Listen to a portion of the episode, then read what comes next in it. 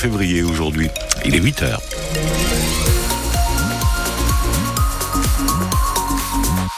Le journal Leïla Benjedoun.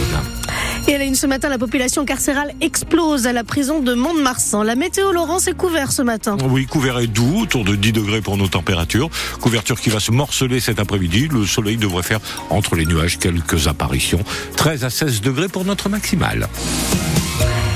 Les agents du centre pénitentiaire de Mont-de-Marsan sont à bout, dénonce le syndicat CGT dans un communiqué de presse diffusé hier. Des surveillants épuisés face à une population carcérale qui explose. 451 détenus pour une capacité de 305 places. Conséquence, les conditions de détention se dégradent et avec elles, les conditions de travail du personnel de la prison de Péménian Saraders.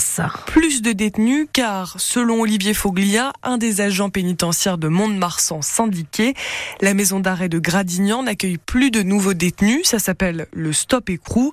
Autre raison, l'évacuation de la maison d'arrêt de Sainte inondée. Et on dénonce l'impact que ça a surtout sur nous. Et combien de temps, avec, dans cette situation, le personnel pénitentiaire à Mont-de-Marsan va pouvoir tenir? Les arrêts maladie s'enchaînent, les incidents au travail augmentent.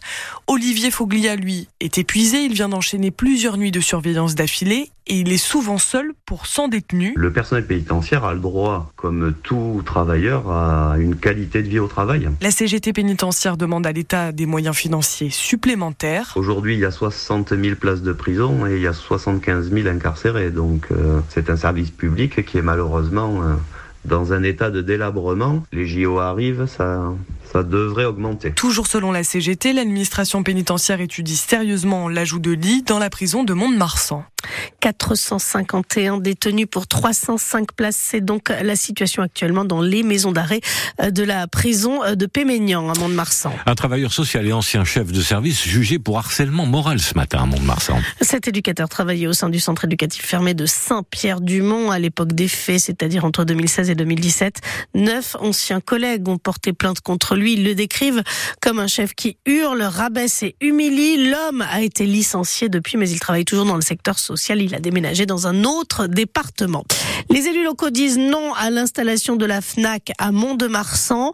Le projet porté par la direction du centre commercial Carrefour a en effet été rejeté la semaine dernière par les membres de la CDAC, la commission départementale d'aménagement commercial. Il prévoit d'implanter euh, l'enseigne FNAC hein, en périphérie au sein du centre Carrefour, avenue du Maréchal Juin. Mais pour les élus, l'arrivée euh, de l'enseigne culturelle à Mont-de-Marsan en périphérie menacerait la survie des commerces de centre-ville, Louison Leroy. L'ouverture d'un magasin Fnac dans ce centre commercial à 3 km du centre-ville aurait pour conséquence d'éloigner les clients des boutiques euh, du cœur de ville, selon une majorité d'élus. Charles Daillot, le maire de Mont-de-Marsan, assure vouloir protéger non seulement les 4 à 5 librairies du centre-ville, mais aussi les autres commerces alentours qui, selon lui, pourraient mécaniquement perdre en affluence si l'ouverture de la Fnac en périphérie venait pomper le cœur de Mont-de-Marsan. Et même si à la clé, il y aurait eu la création de 11 emplois à la Fnac, ça ne vaudrait pas le coup d'en perdre davantage en centre-ville, balaye Charles Daillot, car c'est bien la localisation de l'enseigne qui pose problème aux élus. La FNAC est une belle enseigne. Si un magasin venait à s'implanter en centre-ville, pourquoi pas, fait savoir la mairie de Mont-de-Marsan. La direction du centre commercial Carrefour a 30 jours pour contester la décision. Elle n'a pas souhaité réagir dans les médias. le projet prévoit une extension de 600 mètres carrés du centre commercial Carrefour, hein, de l'avenue du Maréchal Juin, pour y implanter un magasin FNAC. La seule usine de paracétamol euro européenne ouvrira à Toulouse en début d'année prochaine. Cela fait plus de 20 ans qu'il n'y a plus de production euh, du principe actif du paracétamol en Europe. Les laboratoires importent leurs matières premières d'Asie ou des États-Unis et s'entraînent régulièrement des pénuries, comme on a connu récemment sur le doliprane.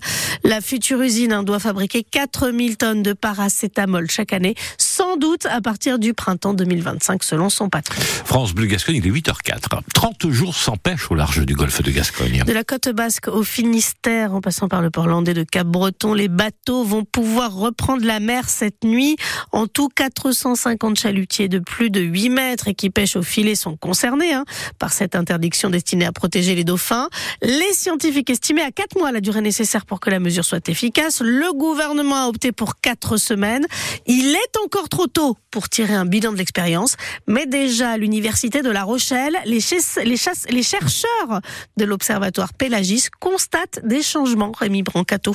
Deux corps de dauphins sont disposés sur les tables d'autopsie dans cette salle près du parking de l'université. Là, on a une petite abrasion qui est antémortem. C'est Sarah Wundt, vétérinaire épidémiologiste, qui supervise le travail. Il a l'air d'avoir de l'hémorragie, effectivement. L'un des deux dauphins s'est échoué sur une plage de l'île de Ré il y a quelques jours. Rien n'indique que la pêche soit en cause. Les animaux qui meurent de capture, euh, généralement, on va avoir euh, des marques linéaires euh, qui sont parallèles entre elles. Sur celui-là, on n'a pas de traces évidentes de contact avec un engin de pêche. Sur la vingtaine d'autopsies du mois de janvier, la vétérinaire a noté un vrai changement après l'interdiction de pêcher. Le dernier qu'on a fait juste avant la fermeture, c'était clairement un cas de capture hein, avec des marques très évidentes. Depuis ça, on n'en a plus. Ces dernières semaines, l'Observatoire Pélagis a noté une baisse des échouages de dauphins. De la Mais il est trop tôt pour faire un bilan de la période, alerte la biologiste Hélène Pelletier, car l'hiver n'est pas fini. Soit la période à risque est terminée et cette année la fermeture a eu lieu pile au bon moment, soit c'est comme l'an dernier, on a eu un pic d'échouage extrêmement élevé au mois de mars,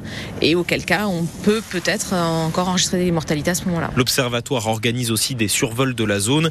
Les bancs de dauphins sont encore très nombreux dans les zones où la pêche va redémarrer.